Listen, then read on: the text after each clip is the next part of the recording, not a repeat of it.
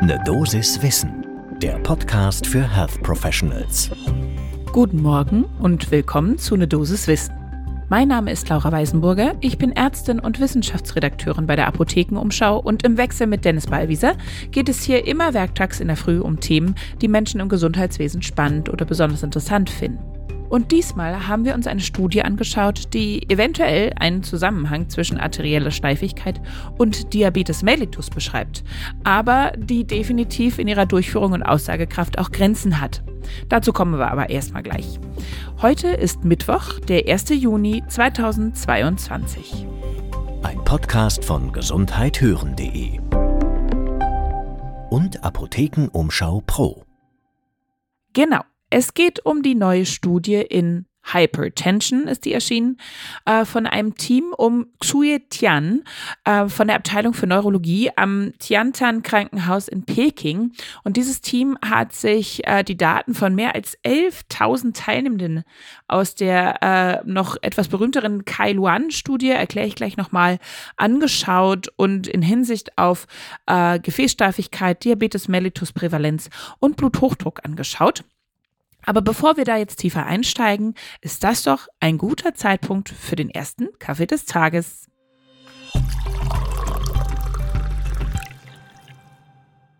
Wie immer gibt es zum Einstieg ins Thema ein paar Fakten und Zahlen. Also, wir haben nochmal nachgeschaut. Äh, die Deutsche Diabeteshilfe spricht aktuell von äh, über 8,5 Millionen Menschen in Deutschland, die Diabetes Typ 2 haben. Das ist tatsächlich ein bisschen angestiegen. Ihr findet äh, diese Quelle und auch alle anderen, die Studien und die anderen Verweise, die wir haben, äh, wie immer in unseren Shownotes zur Folge. Was wir sicher wissen, ist, Bluthochdruck ist ein Risikofaktor für Diabetes Typ 2. Da erzähle ich jetzt nichts Neues. Was wir auch sicher wissen ist, je früher ich Menschen mit einem erhöhten Diabetesrisiko erkenne und dahingehend behandeln kann, desto besser ist der Outcome. Das heißt also auch Nebenwirkungen und ähm, spätere Konsequenzen, die diese dann tragen müssen, die kann ich wesentlich besser steuern, je früher ich die erkenne. Was wir auch wissen ist, die arterielle Gefäßsteifigkeit, um die es hier ja auch gehen soll, ist tatsächlich bei Patienten mit erhöhtem Blutdruck durchaus ein häufiger Befund, den sie haben. Was wir jetzt noch nicht so genau wissen, ist, ob der hohe Blutdruck und die arterielle Steifigkeit unabhängig voneinander mit dem Diabetes assoziiert sind oder ob die alle drei irgendwie zusammenspielen. Und das hat sich die Studie angeschaut. Wie gesagt, die Studie nimmt sich die Daten, die aus der Kai Luan-Studie damals erhoben wurden. Das ist eine sehr, sehr große prospektive Studie, die von 2006 bis 2014 durchgeführt wurde.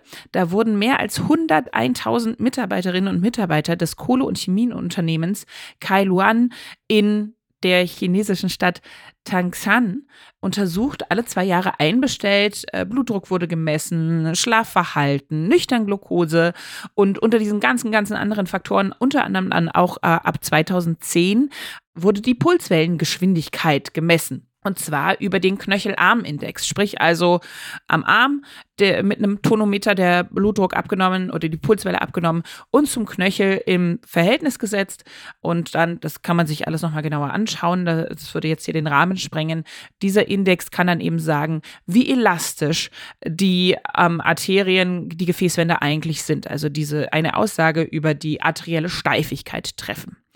So, und das Team, was jetzt allerdings eben sich diese 11.000 Teilnehmenden da rausgegriffen hat, die hat diese Probandinnen, die damals teilgenommen haben, eingeteilt in verschiedene Gruppen.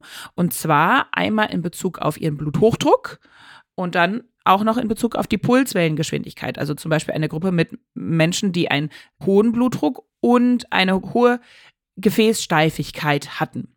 Und dann gleichzeitig natürlich auch normaler Blutdruck und geringe Gefäßsteifigkeit und alles, was dazwischen liegt. Insgesamt vier. Was kam dabei jetzt raus? Also es lässt sich zusammenfassen. Insgesamt entwickelten nach median so sechs Jahren sieben Prozent, also jetzt nicht so unfassbar viel, der Probandinnen ähm, einen Typ 2 Diabetes. Am allerhöchsten war das Risiko, an Typ 2 Diabetes zu erkranken, für diejenigen, die sowohl eine erhöhte arterielle Gefäßsteifigkeit hatten, als auch einen Bluthochdruck. Da war das Risiko nämlich 2,42 mal so hoch wie zu normalen Personen. Aber auch diejenigen, die einen normalen Blutdruck hatten, aber dafür eine höhere Gefäßsteifigkeit, die hatten ein 2,11-fach erhöhtes Risiko für eben die Erkrankung an einem Typ 2 Diabetes. Das heißt also, das ist auch durchaus noch vergleichbar. Das heißt also, diese arterielle Steifigkeit scheint da durchaus eine Rolle zu spielen. Am wenigsten erhöht war, wenig überraschend auch, das Risiko bei den Menschen mit eben nicht hohem Blutdruck und normaler Gefäßsteifigkeit.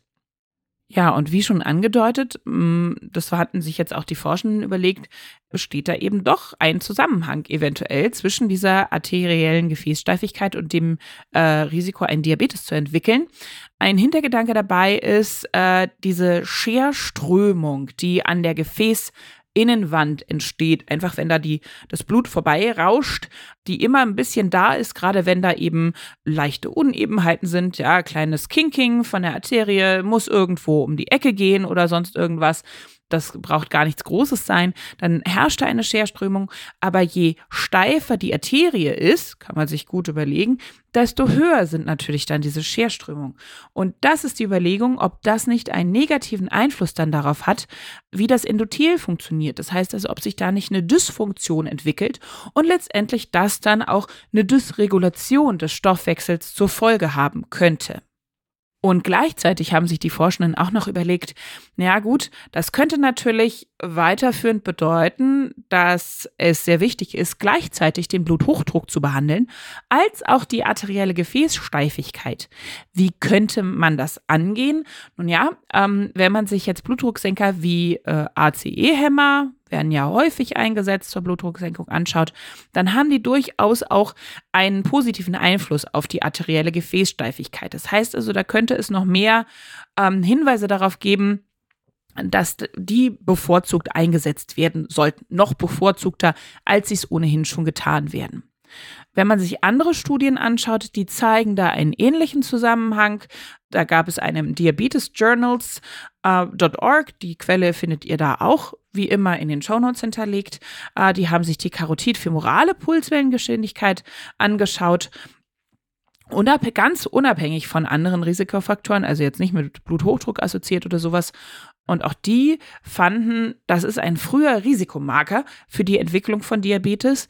Und eine andere Studie, ebenfalls aus China, beschäftigte sich auch mit Bluthochdruckpatientinnen und Patienten und haben ebenfalls den Knöchelarmindex bei der Pulswellengeschwindigkeit gemessen und auch da ein erhöhtes Risiko für einen neu auftretenden äh, Diabetes gefunden.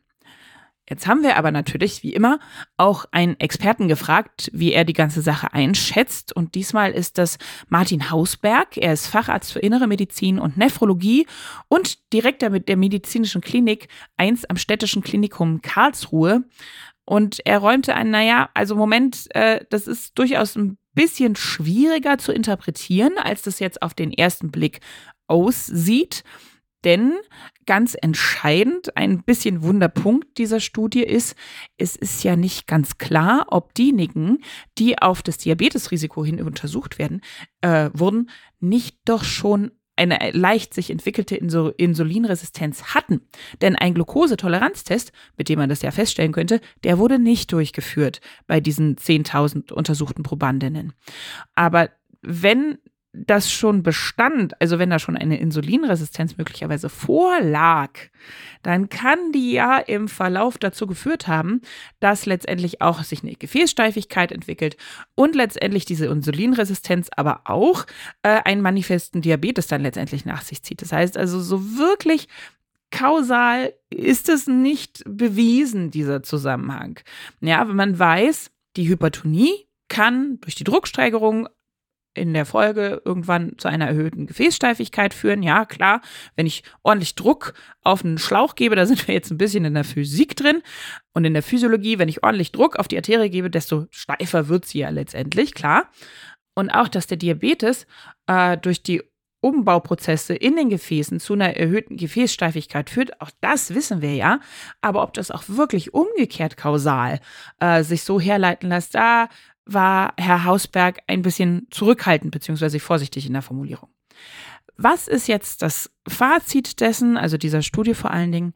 Das muss sich noch genauer angeschaut werden, ja, ob diese Gefäßsteifigkeit tatsächlich als Risikofaktor für Diabetes angesehen werden kann. Da sollte es noch mehr Studien geben, die auch genauer nochmal die Assoziation zu den beiden untersucht. Das hätte natürlich dann eventuell weiterführende Konsequenzen, aber das ist noch Zukunftsmusik. Das wissen wir nicht sicher, bis es nicht vernünftig bewiesen ist, evidenzbasiert. Denn natürlich könnte man dann ja regulär auch bei Vorsorgeuntersuchungen äh, so eine Tonometrie, so eine Pulswellenmessung durchführen.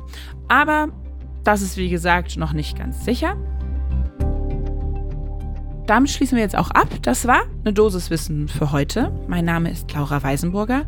Und wenn euch jemand einfällt, der oder diejenige die Dosis Wissen auch auf jeden Fall jeden Morgen bekommen sollte, dann empfehlt uns doch gerne weiter. Das würde uns sehr freuen. Ein Podcast von gesundheithören.de und Apothekenumschau Pro.